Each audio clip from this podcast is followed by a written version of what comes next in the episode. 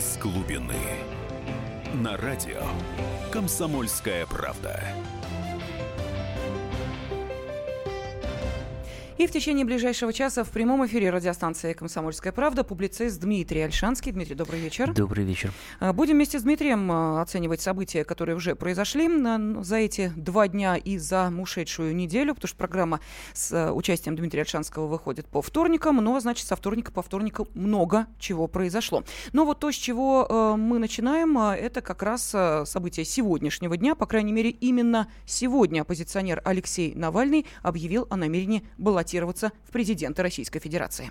Через год с небольшим в нашей стране пройдут выборы президента.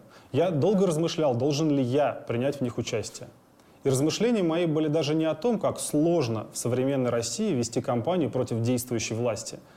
Я думал скорее о том, будет ли это полезно для всех, будет ли это хорошо для страны, для общества, для государства, для каждого конкретного человека, включая тех, кто не разделяет мои идеи, если я пойду на эти выборы. Смогу ли я и те, кто поддержит меня, сделать Россию лучше участием в выборах? Я пришел к выводу, что да, я приму участие в борьбе за пост президента России. Пора выбирать между застоем и программой развития. Я такую программу развития готов предложить стране. Я готов доказать, что она лучше, чем то, что предлагает власть. Я, моя команда и те люди, которые поддержат меня – готовы бороться за голоса граждан и убеждать, что с нашей программой мы сделаем Россию богаче, сильнее, свободнее. Ну что, знает на что бить? На экономические проблемы? Ну, во-первых, тут надо начать с того, что, как, собственно, вся деятельность политическая Навального, это подавки в том смысле, что, а, конечно, без эм, определенной санкции э, государства, да, власти, он никуда выдвинуться не может. Да? То же самое, что с выборами мэра Москвы, когда Единая Россия обеспечила Навальному подписи, а э, вытаскиванием его э, из тюрьмы занималась страна следствия, а не страна адвокатуры, поскольку страна адвокатуры как бы не очень верила в возможность э, повлиять на ситуацию, а страна следствия неожиданно включилась на стороне, на стороне обвинения, точнее, не следствия, а обвинения, да, на стороне Навального, да, потом ему собрали подписи единороссы, и сейчас Верховный суд проклинаемого режима, опять же, угу. отменил результаты дела по Киров лесу. И, а если второй суд, который за этот год, наверное, к чему-то придет, э, не подтвердит обвинительный приговор, то это в очередной раз будет означать, что просто Навальный получает санкцию на то, чтобы баллотироваться в президенты от власти, как всегда, собственно говоря. Почему? Да, потому что, видимо, существует группа чиновников, которые считают, что если э, на выборах президента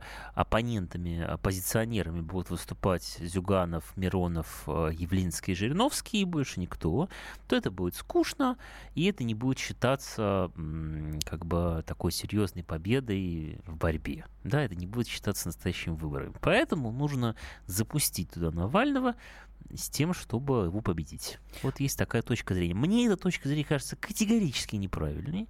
И по правилу, вообще по знанию нашей истории, она такие вещи приводили к плохим последствиям. То есть вот окружение Михаила Сергеевича Горбачева, сам Михаил Сергеевич, они как раз считали, что ну вот пусть Борис Николаевич выдвинется в Верховный Совет, вот пускай все увидят, что он вообще балабол, фанфарон там и пьяница, дескать, да, и на этом фоне Михаил Сергеевич и так далее. Это, mm-hmm. это вот делать все не надо. И, а, а Керенский считал, что ну пусть, или Милюков, они считали, что пусть Ленин приедет в запломбированном вагоне и, и так на финляндский вокзал, и так, пускай все увидят, что он сумасшедший радикал, который никого не представляет. То есть это вообще все неправильно. Конечно, то есть если бы я был, э, значит, человеком, который сидит в кабинете и занимается каким-то политическим решением, то я бы никогда такого решения, естественно, не принял. Но есть еще шанс, что, может, это будет заблокировано. Объясню почему. Не потому, что Навальный может выиграть выборы. Э, нет, он не может выиграть выборы, и он не является каким-то безумно популярным сейчас.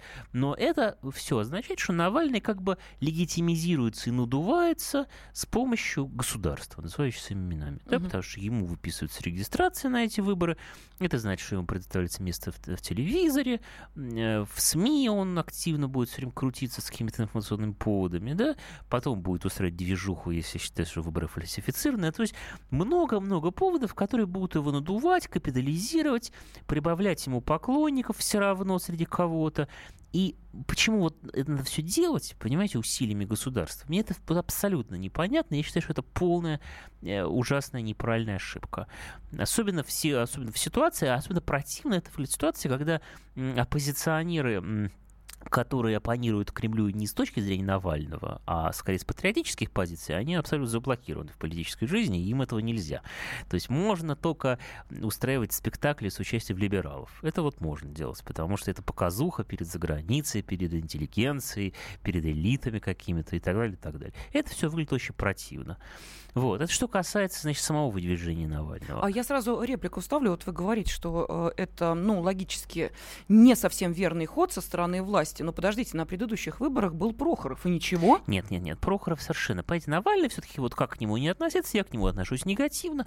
Но Навальный это своего рода боец. В том смысле, что он все время под уголовными делами, под прослушкой, под арестами, какого-то описывания имущества или блокированием счетов, или уголовными делами на каких-то его там, у него брат сидит в тюрьме, между прочим, что не украшает нашу власть, и так далее, и так далее. То есть это человек, который находится в определенном противоборстве.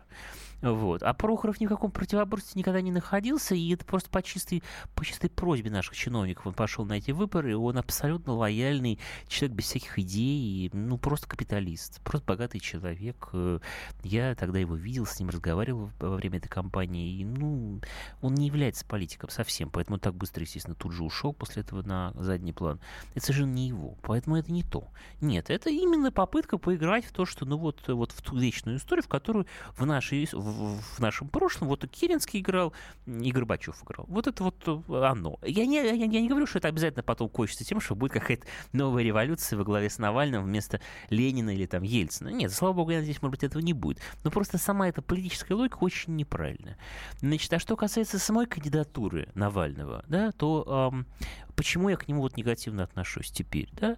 Значит, несколько важнейших вещей. Во-первых, я к нему негативно отношусь, потому что он в 2014 году, когда э, вопрос стоял не просто о нашей внутренней политике или об экономике, а стоял вопрос о войне, о судьбе нашего народа на разных территориях и так далее, он выбрал сторону Украины. И это, на мой взгляд, абсолютно некрасиво, не, не, ну, это неизвиняемо и совершенно не может э, быть в нашей стране такого политика на мой взгляд, именно применительно к ситуации 2014 года, которая никуда не ушла, потому что никуда не ушла ни проблема Крыма, ни проблема Донбасса, ни вообще проблема э, межгосударственных и национальных отношений в бывшем Советском Союзе. Все это и судьбы русского народа, все это никуда не делось. И то, что Навальный нам показал, что он находится на стороне врагов нашей страны, врагов нашего народа, совершенно очевидно, без всякой пропаганды, я не Киселев, знаете ли, но это правда. Он действительно оказался в этой ситуации, когда украинская артиллерия обстреливала наши города, э, он оказался э, на стороне этой артиллерии, по сути дела, да? Пускай с какими-то, может быть, оговорками, уклончивыми, но тем не менее, это совершенно ужасно. Вот, это первый момент. А второй момент, что касается его разоблачений, понимаете, экономических, я думаю, что там много правды, конечно, в этих разоблачениях, но дело в том, что, понимаете, ведь это же не, это же небольшая проблема, как говорят там американцы, не big deal, сказать, что вот там вот воры, проходимцы, жулики, чиновники воруют э, на госзакупках, на всяких вот этих тендерах, э, какие-то деньги в карманы, фирмы прокладки, дворец построили. Это все понятно, и это все звучит и не только в исполнении Навального. Проблема в том, что когда с этим выходит политик, у людей должно быть, ощу... у, у людей должно быть ощущение, что вот ему можно верить. Понимаете, это очень важно. То есть вот этим людям, которые дворец построили, верить нельзя. А зато ему верить можно, потому что он другой да? И вот, к сожалению, Навальный а, совершенно не производит впечатление человека, который является другим, и особенно все его окружение, да, которое, ну, абсолютно ничем не отличается от тех, кого они разоблачают, кроме того, что они моложе и, что называется, более э, голодные, да, в смысле финансов, финансовых аппетитов. Поэтому, э, к сожалению, и в экономическом смысле, ну, никакого доверия к, к Навальному нет. Ну хорошо, тогда давайте спросим Дмитрия у нашей аудитории, есть ли у них доверие к Алексею Навальному и действительно ли это другой политик. Пожалуйста, телефон прямого эфира 8 800 200 ровно 9702 или можете ответить, прислав сообщение на WhatsApp 8 967 200 ровно 9702. Так что через две минуты ждем ваших телефонных звонков из глубины.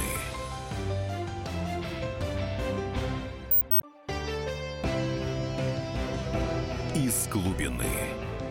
На радио «Комсомольская правда».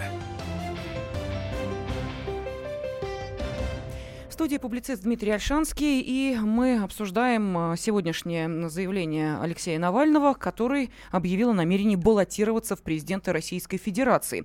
Вопрос нашей аудитории, доверяете ли вы Алексею Навальному и есть ли у него шансы. Ну вот что пишут нам, а, Дмитрий, я думаю, что это будет интересно. Вот Яков написал, Навальный это продукт жителей Кремля. А, я так думаю, что ничего он России не даст, никакого развития. А, следующее, Навальному кто-то нашептал, что ему пора в президенты, и потом этот кто-то сделает из него сакральную Верховный, жертву. Ну, Верховный суд ему нашептал. Но я не думаю, что все-таки до этого дойдет, но да. Интересное мнение. Вот смотрите, Навальный понял, что по Кирову его посадят. Вот и инфу пустил про президентство. Посадят, вонь начнет поднимать, что от кандидатов избавляются. Нет, ну, понимаете, если бы вы хотели посадить, вы бы уже посадили давно. Это давно был обвинительный приговор, поэтому нет, нет. Угу. А, спрашивают вас, Дмитрий, вот кого бы вы хотели видеть в качестве кандидата в президенты именно от патриотических сил, как вы сказали? Ну, вы знаете, это достаточно бессмысленный сейчас разговор, потому что тут э, Сара согласна, дело за герцогом. Поэтому если бы были люди, которые имели бы такую возможность, мы бы без меня о них все узнали сейчас. Но поскольку это все невозможно, это все, что будет их трепать их имя в э, негативном контексте, потому что это все заблокировано и запрещено. Так что я не буду этого делать. Угу. Алексей пишет, Навальному верить можно. Нет ничего, что говорит об обратном, кроме натянутого Киров леса. И э, пусть э, Дмитрий... Э, выдает... А, и Дмитрий выдает удобную для многих точку зрения. Покажите факты, требует Алексей. Нет, ну просто вокруг него какие-то мутные люди, на, на, на что он живет и занимается всей этой деятельностью, содержит, и все это тоже непонятно. Все это э, очень-очень все непрозрачно. Поэтому, ну и э, персонажи типа Касьянова, с которым он сотрудничал, или политехнолога Каца, которого его избирал в мэры, ну все это не, вызывает ну, никакого доверия. Понимаете, даже человек, который разоблачает воров, он должен сам производить ощущение честного. А он, Навальный, производит ощущение такого скользкого корпоративного позитивного такого персонажа, который улыбается, гладко разговаривает, но за всем этим, ну, вот, ну не, не, невозможно этому довериться. А, далее, что пишут, Навальный будет проводить ту же самую провальную экономическую политику, которая обещает 20 лет стагнации. Ну, естественно, это никакой другой политики у Навального не быть не может. Ну, а как же, обещал, смотрите-ка, эм, всем, что называется, и победить неравенство и коррупцию, и возродить здравоохранение, ну, образование, бы, ну, сильную это армию. Все, это все, я думаю, что треп. Нет, конечно, треп. Это все треп. А потом, ну, возродить армию. Угу, Каким образом да. может возродить армию, если он не находится на нашей стороне в, в военных конфликтах? Ну, о чем речь? Вот, видите, но тем не Нет, менее обещает сильную все... армию. Нет, это демагогия. А давайте Петра послушаем. Петр, здравствуйте. Э, здравствуйте. Э, я считаю, что у Навального все-таки неплохие шансы. Почему? Э, а вот когда предоставят ему э, экран, время там на телевидении, да, вот, вот тогда его послушают многие. И мне кажется, вот на фоне того, что бездарности вот нашего правительства во главе с Медведем, особенно экономического блока, который геометрической прогрессии ведет сейчас к обнищанию, к обнищанию людей, вот, и в частности пенсионеров. Вот я сегодня получил пенсию на 2000 рублей на меньше супруги э, принесли пенсию. Понятно, да, мы поняли ваш посыл, но нет, нет, он же все, не премьер-министром, Нет, нет это будет. все, нет, это все правильно, но просто надо понимать, уважаемые радиослушатели, что Навальный от этого не поможет. То есть лучше не будет, будет еще намного хуже. То есть, э, ну вот на Украине и в Грузии все время меняли власть таким образом, и это ничего не дало, понимаете? Ну ничего не дало ни Украине, ни Грузии. Живут совершенно в нищете, понимаете? При том, что власть они меняли много раз с фанфарами, с революциями, чего только и не было. Сначала они, а, значит, а, э, Гамсахурдию, э, там, Шеварнадзе, Саакашвили, значит, радостно водружали на престол, потом они их скидывали с таким же ожесточением, uh-huh. с каким они их, э, э, значит, короновали, понимаете? Ну, толку никакого, то же самое на Украине, да, то есть сначала Кучму геть, понимаете, потом Януковича геть, сейчас уже дело идет к Порошенко геть постепенно, толку от этого никакого, понимаете? А потом я не очень поняла, каких откровений Петр ждет от Навального, которого пустят на на телевидении. Что, кандидаты в президенты... Нет, ну он скажет, что, в принципе, там все проворовались. Это, да, про, вот... это, это правда, проворовались. Но как бы чем он лучше, это непонятно. В его биографии и в его ком- команде людей, которые с ним ассоциируются, и в разные годы с ним работали, нет ну никого, кто бы вызывал ощущение какой-то честности и какого-то каких-то свершений. То есть, ну, людей, которые там рисковали жизнью где-то, понимаете, на каких-то войнах, которые что-то делали для людей, для, не знаю, для детей, для, ну, не знаю, для глубинки. То есть, у которых есть какая-то история успеха в том смысле, что не в смысле заработал миллион, а именно в смысле успеха, приносящего что-то людям. Там никого нет, понимаете? Поэтому, ну что, ну, ну о чем речь? Нет. Ну кстати, про миллионы спрашивают. Нам а, написал Андрей Андреевич, президентская компания обходится не в 1 миллион долларов. Откуда он деньги возьмет? Правильно. Ну откуда сейчас он берет деньги на то, чтобы содержать целый офис с сотрудниками, понимаете, будучи все, все эти годы под, под уголовными делами? Он же говорит, что он адвокат, а на каких процессах он выступает? Ну это все, понимаете, детский сад это все. Так что нет, нет, невозможно доверять Навальному, к сожалению. Сергей нам дозвонился. Добрый вечер, здравствуйте. Добрый вечер. Вы знаете, конечно, шансов у Навального в этот раз нет. Но, во-первых, он же должен какую-то свою программу э, предложить, как он собирается выходить из кризиса, это развитие. Но почему еще у него нет шансов? Ну, понимаете, да, Путин, конечно, его прокол, это он не может со своим правительством совладать, поэтому внутри, конечно, дела не ах, народ нищает. Но ведь все-таки что такое Путин? Вот суметь такую территорию, как Крым, забрать без единого выстрела, это, представляете, какие надо рычаги влияния иметь, какие, так сказать, возможности. Ведь за Путиным такая гора стоит. Угу. Как ну, за Трампом. Ну, здесь, Сергей, я вас немножечко поправлю. Забрать это одно, вернуть это другое, поэтому давайте все-таки будем корректны в формулировках. Да, Дмитрий, готовы что-нибудь Сергею ответить или так все понятно? Нет, ну все правильно, все правильно, да. Ну, можем уже, я думаю, переключиться. Можем, кстати говоря, теперь, может быть, по Михал... про Михалкова затронем, да? Вопрос? Да, у нас времени очень мало остается. Давайте уж мы тогда э, эту часть нашего эфира завершим звонками телефонными, потому что две минуты. Я думаю, что сейчас мы просто к Никите Сергеевичу не успеем по времени перейти. Э, давайте послушаем еще комментарии. Александр, здравствуйте. Добрый вечер. Ну, мне кажется, что вся, конечно, программа Навального, это как в одном фильме. Помните, может быть, там, каждому по горбушке младших тоже не обижу. Вот, это что-то вот в таком репертуаре. Хотя, конечно, наше не, абсолютно неадекватное экономическое правительство, оно дает какие-то определенные шансы, может быть, не в этот раз, но на будущее, и набрать какой-то электорат. Потому что все-таки народ на периферии, в глубинке у нас уже забыл, кто такой Навальный, и забыл, uh-huh. к сожалению, все, какие его там партнеры, подельники, напарники, и в чем они как бы там замазаны, там забрызганы, там, не знаю, как это назвать. Спасибо. Вот, а вот мне интересно, как бы спасибо, плохая. Александр. Вот у меня вопрос, Дмитрий, а как вы думаете, будут напоминать народу? Ну, если представить нет, себе, ну, конечно, что вот Навальный нет, напоминать, нет, напоминать, естественно, будут. будут. Но главное, uh-huh. что тут все вот говорят про, про правительство. Это я дело, тоже... Но дело, да, но дело в том, что я, естественно, плохо отношусь к правительству, но проблема в том, что он, Навальный, не, не, опять же, не, все возможные идеи, которые может привлечь от экономиста там Гуриева, понимаете, который, опять-таки, в свою очередь, также был экспертом правительства, понимаете, или от Кудрина, или от кого-то, который параллельно являлся, так сказать, столпом власти все эти годы. То есть у Навального те же самые могут быть в качестве кандидата э, ровно те же либеральные экономисты или молодые заместители, которые работают у Медведева. Разницы никакой. Навальный не является сторонником каких-то других э, методов работы с э, нашим хозяйством, чем те люди, которые работают в правительстве. Это абсолютно то же самое. Поэтому никому он даже никакой горбушки он не даст. Поэтому это то же самое. Да, ну вот нам пишут, э, пригласите Навального на КП, уважаемые наши радиослушатели. Если бы вы знали, сколько раз мы обращались не к самому Алексею Навальному, э, как вы понимаете, он на звонки лично не отвечает, а к тем, кто занимается, собственно, его э, визитами в той или иной СМИ, всегда получали отказ. Ну не хочет Алексей Навальный приходить на радиостанцию «Комсомольская правда». С этим что мы можем сделать? Связать, привести его? Но это, знаете ли, насилие, потом еще предъявит какие-то э, фэ э, тем, кто так поступает. Рамазан, мы слушаем вас. Здравствуйте. Добрый вечер. Добрый вечер. Коротко очень. Угу. Есть ли шансы у Навального? на фоне э, таком вот, в котором мы пребываем, на безрыбье и баллонка, волкодав, да, у Навального шансы есть. Более того, действительно, ему надо дать поговорить и на телевидении, и на радио, но не все же время клонов Жириновского слушать там или членов правительства. Э, ему, конечно, поговорить надо дать. А вот что касается... Рамазан, я опять говорю, не хочет он. Ну, Нет, не хочет ну, он говорить. где-то ага. дать. Не так не приходит. Да, я думаю, Нет, подойдет. он придет, придет, придет, да. конечно, на телевидении. Когда вступит в президентскую гонку, тогда и придет. Да, да, Понятно. Да, простите, Алло, вас прервала. Да, да, пожалуйста. Да, но вот нужен ли он с точки зрения социальных преобразований в стране как глава государства? Конечно же, не нужен. Он с этим не справится и это не его полета ума песня. Понятно. Спасибо огромное. Ну, сейчас, да, уходим на небольшой перерыв. Э, реклама, новости середины часа, а потом обязательно продолжим обсуждать э, скандалы, которые разразились на протяжении вот буквально нескольких дней. Он набирает обороты и касается он Михалкова против Ельцин-центра. Из глубины.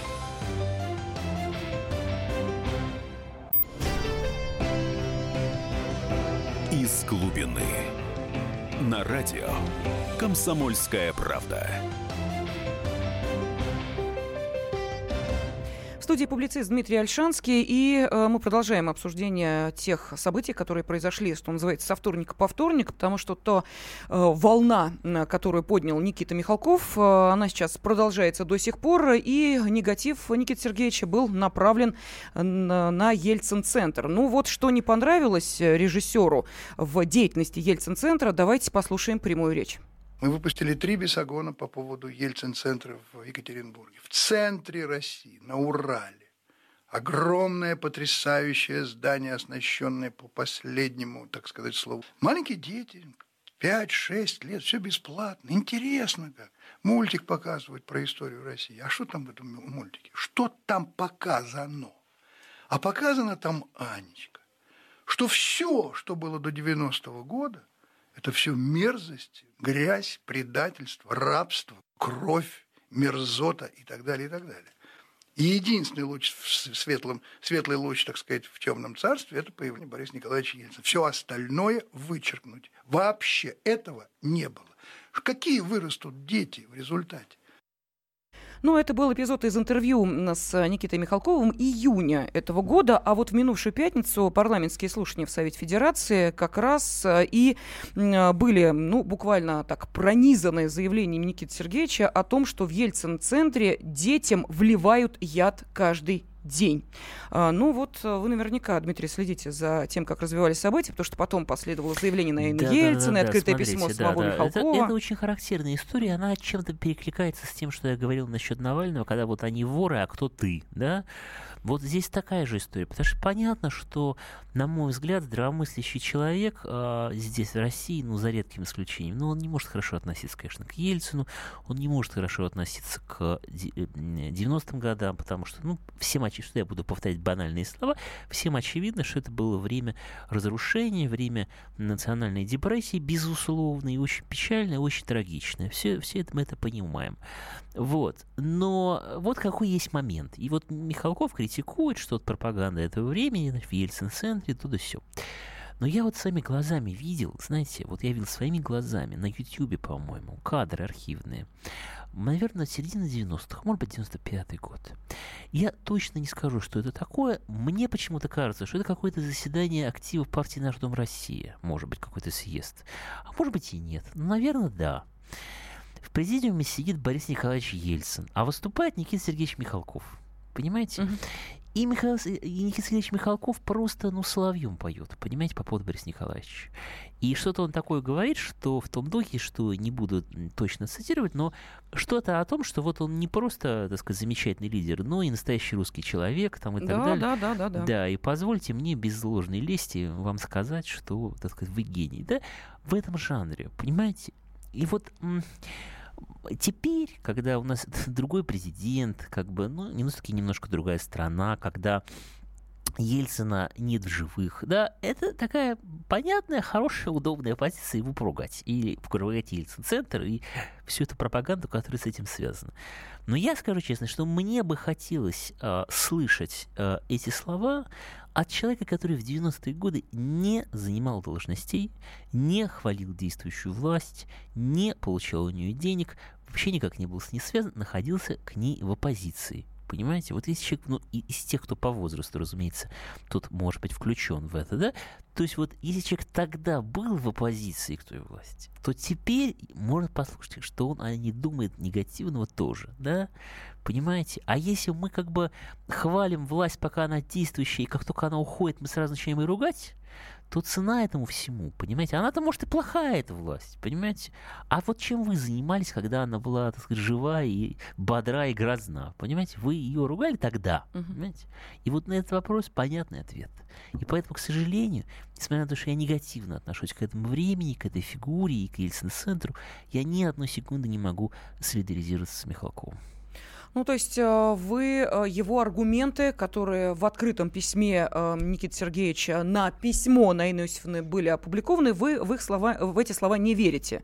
Могу их процитировать, если нашим слушателям интересно, что ответил Никита Михалков, потому что такие претензии как раз на Иосифовну ему и предъявила в своем письме. Что он написал? «Я никогда не отказывался и не отказываюсь ни от одного мгновения моего прошлого. Я принимал участие в выборах совершенно осознанно, говорил все, что говорил совершенно искренне, потому что для меня и для очень многих других людей, в тот момент альтернативы Борису Николаевичу не было никакой. Ну, конечно, а теперь есть альтернатива, теперь будем его ругать. Ну, господи, ну все же понятно, понимаете, все понятно. Есть люди, которые всегда находятся на стороне э, действующего статус-кво, да, вот есть такие люди, они всегда хвалят то, что надо, и ругают то, что не надо. Ну, Тогда все. зачем? Зачем этот скандал? Почему три бесогона? Почему э, ну, заявление что, потому, на Совете Федерации? Потому что Никита Сергеевич Михалков, как тонкая артистическая натура, да, замечательный режиссер, артист, он чувствует всегда настроение эпохи, настроение общества, да, и он естественно, как бы звучит э, в созвучии с этими настроениями. Понимаете, сейчас вот такие настроения. А 20 с лишним лет назад они, может быть, были немножко другие. Понимаете, может быть, было общество немножко другое, и власть была уж точно другая, все было другое. И Никита Сергеевич говорил другие вещи. Хорошо, тогда что это за яд, который получают дети в Ельцин-центре? Вот как вы считаете? Ну, там ну, пропаганда, это понятно. Пропаганда все, чего? Да. Что ну, э, единственные пропаг... великие это Ельцин, да, что ну, конечно. И его время, это время угу. великих демократических реформ форм совершения, освобождения, все ложь от первого до последнего слова. Ну, хотя бы потому ложь, что большая часть демократических совершений, освобождений были при Горбачеве, если уж так говорить, понимаете? Так сказать, да, в основном большая часть свобод, которые получили люди, есть мы исходим из того, что это хорошо, окей, но это сделал Горбачев. А Сашин Ельцин только это все начинал закручивать. Вот. Но дело не в том, что все это ложь от первого до последнего слова. Но еще раз говорю, что э, важно не только, что говорится, но и говорится, кем, в каком контексте. Да? И вот в контексте людей, которые в 90-е годы активно делали карьеру в, при той власти, которая тогда была, вот мне сейчас не интересно, что они думают по поводу того, какая она была плохая. Вот так. Хорошо, тогда я зачитаю сообщения, которые пришли на WhatsApp. Кстати, по этой теме вы можете высказать свое мнение, позвонив по телефону 8 800 200 ровно 9702. Ну вот что нам пишут. Я был в Ельцин-центре это комментарий нашего радиослушателя.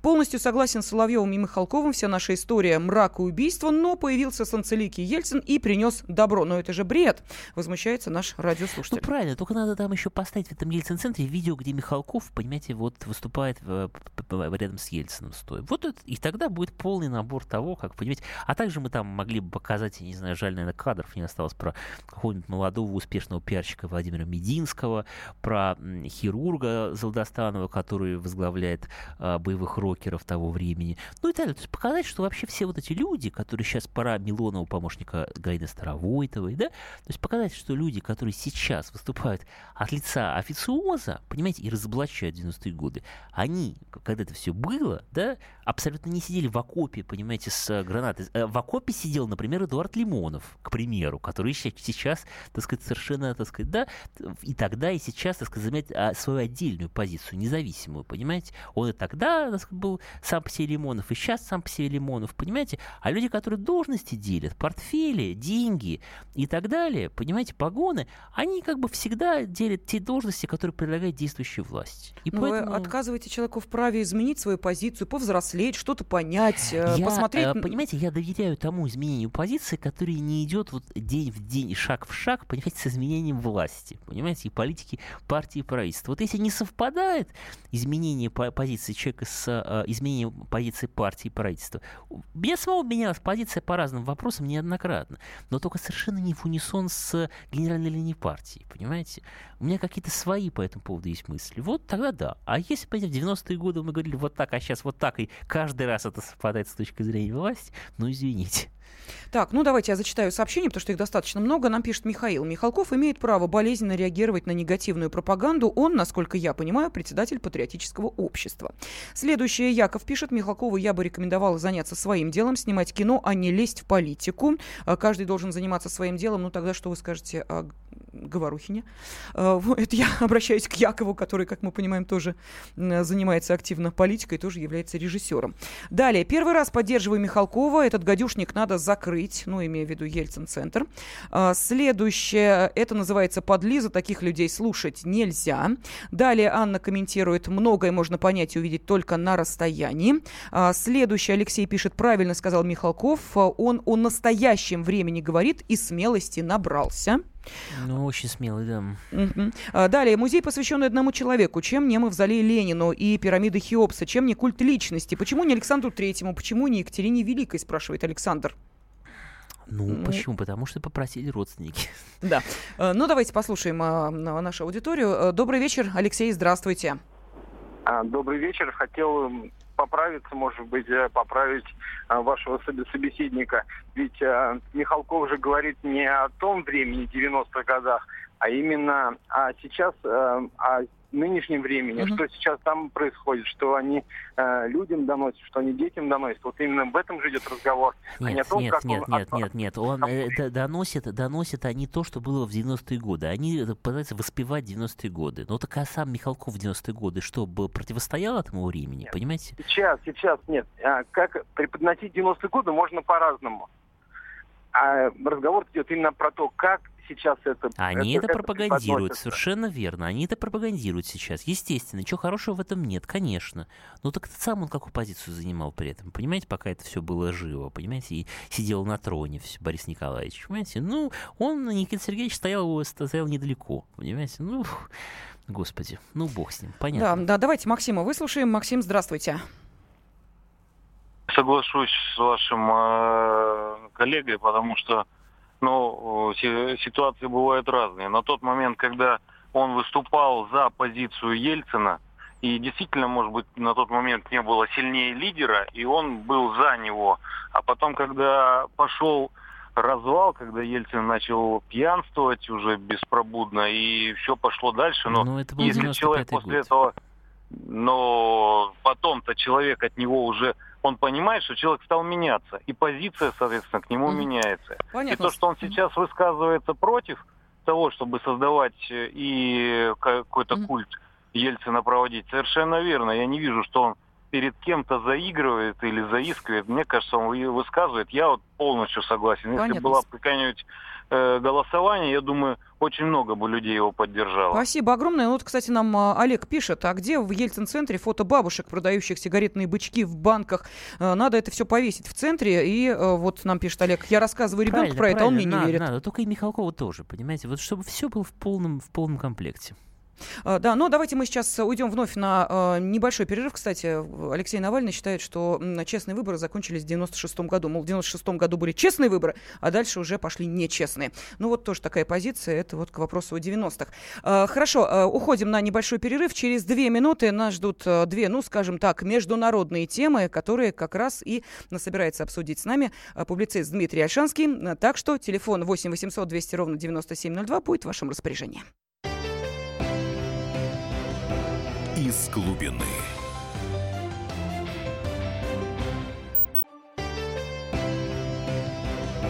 Из глубины. На радио «Комсомольская правда».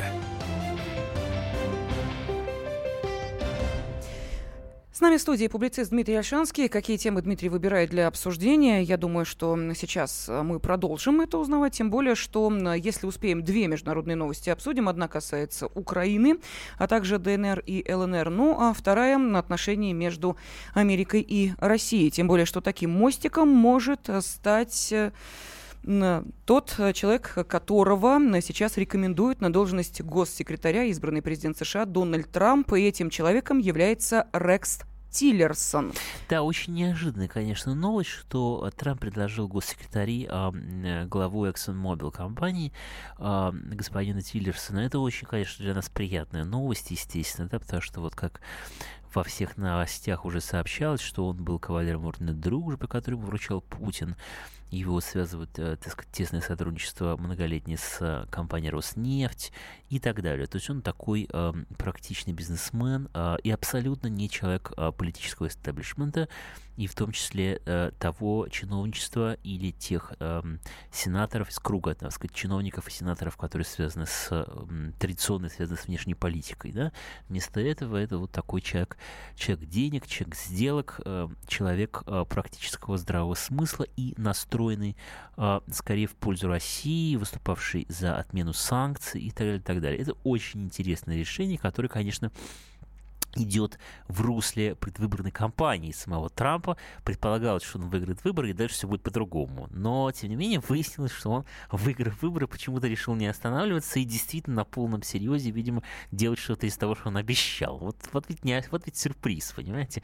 Значит, и в частности, вот назначение Тиллерсона. Тем более, что э, говорили о том, что на этот пост может быть назначен Митромни, бывший кандидат в президенты на прошлых выборах американских, очень скучный персонаж, который как раз таки такой, такой традиционный республиканец, очень антироссийский настроенный и, в общем, для нас никоим боком не интересный.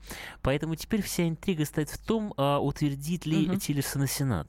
То есть там должен сначала одобрить комитет сенатский, и потом э, сенаторы должны проголосовать. Вот с этим, я думаю, что будет связана интрига в ближайший месяц, а, потому что, наверное, Трамп должен предложить им какую-то сделку, мне кажется, чтобы они его утвердили. То есть что-то там он должен им обещать, чтобы они, в свою очередь, а, дали добро на такую вещь. И отдельно смешно еще то, что в американской политике же традиционно есть такое противоречие, бывает, между, а, между Госдепартаментом и Советом по национальной безопасности, который и тот, и другой имеет отношение к, естественно, к внешним делам. И в частности, знаменитый был наиболее знаменитый в этом смысле эпизод, это когда советником по национальной безопасности а, в Америке был Генри Киссинджер.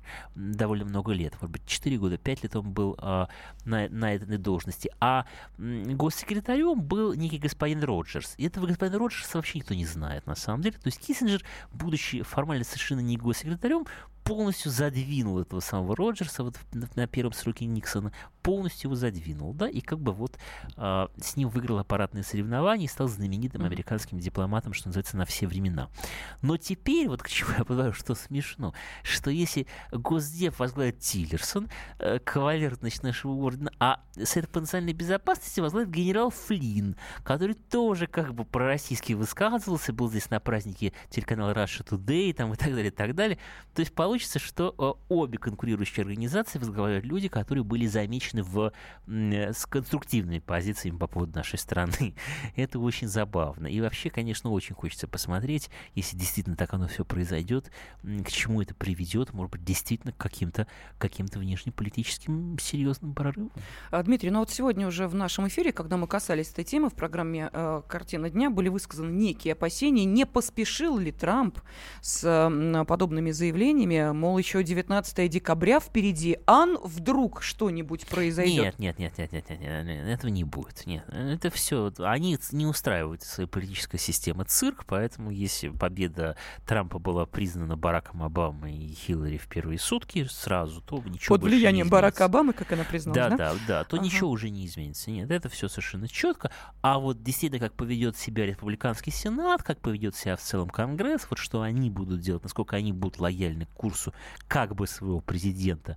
Многие из них его, естественно, ненавидят, вот, поскольку он человек несистемный по отношению к ним. Вот это очень интересно. И еще интереснее, конечно, для нас то, что будет, если таки это все состоится, и вот после вступления в должность, какие будут после этого встречи, визиты, саммиты, что-нибудь, и какие могут быть из этого решения и проистекать. Вот это очень интересно, и, э, и посмотрим, насколько наше руководство, насколько оно сможет вообще извлечь какую-то какую серьезную пользу из этой ситуации. Ну и самое главное, не обвинят ли э, Трампа и э, его соратников в предательстве Америки? Ну, естественно, потому что там их, естественно, там будут, в свою очередь, вот эти обвинения. И, ну, а мне, мне, конечно, особенно интересно, кстати говоря, как сложится судьба Украины в этой связи, потому О. что, да, потому что у меня есть, у меня есть э, совершенно четкое ощущение, что Трампу никакая Украина не нужна, он не понимает, зачем это все надо там, а, для чего, но насколько, понимаете, вот ее может спасти Россия в очередной раз, как, как всегда она это делает, и я боюсь, что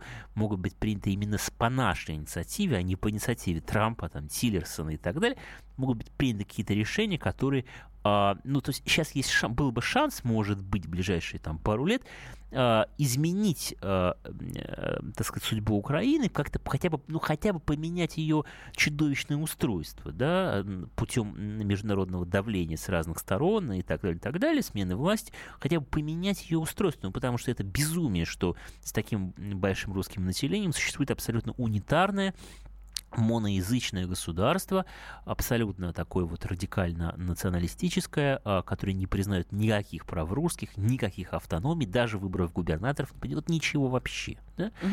Но я очень боюсь, что, конечно, это может не случиться не, не из-за американцев, а из-за наших, что они не будут этим заниматься. Но посмотрим. Да, ну а пока в предательстве, но уже э, не Америки, о чем мы говорили, а Украины практически обвинили. Теперь уже бывшего депутата Верховной Рады Надежды Савченко, потому что э, сегодня стало известно о том, что она, во-первых, покинула партию Батькивщина Юлия Тимошенко. Ну а чуть э, ранее, почему, собственно, ее обвиняют в предательстве Украины, она тайно посетила Минск и встретилась там с главами ДНР и ЛНР Захар Захарченко и Плотницким. Да, Анна Савченко все время занимается мирным процессом на Донбассе. Это вызывает большое отторжение у э, радикальной части активного украинского общества, которое настроено непримиримо. И вы знаете, тут странно, потому что с нашей стороны, ну, как бы легко м, впасть в какую-то симпатию по отношению к Савченко, потому что, ну, действительно, она такой человек рисковала жизнью, сидела в тюрьме под грузом серьезных обвинений. Она такая боевая, боевая женщина, в отличие от жуликов, которые сейчас а, там против нее. Но я бы не, не рекомендовал этого делать, потому что, конечно, деятельность Савченко, естественно, выгодна Украине, а совершенно не нам. И вообще весь этот минский процесс, он, естественно, выгоден Украине, а не нам. И поэтому, конечно, нужно с большой долей осторожности и даже, я бы сказал, тревоги относиться ко всем этим мирным инициативам, потому что вот я хочу, чтобы люди тоже понимали, вот, вот все эти Минские соглашения, вот вся эта ситуация на Донбассе, понимаете, деятельность Савченко объективно ведет к тому, чтобы эти соглашения были выполнены. И чтобы там действительно вот в том виде, в каком это сейчас существует, наступила интеграция, значит, Донбасса обратно на Украину. Да? Но, как мы понимаем, э, если это вдруг произойдет, не дай бог, да, Россия э, не будет вкладывать деньги в Донбасс как часть Украины, она не будет заниматься его русификацией, она не будет туда никого засылать в этой ситуации. Они с чувством выполненного долга оттуда уйдут и все, понимаете?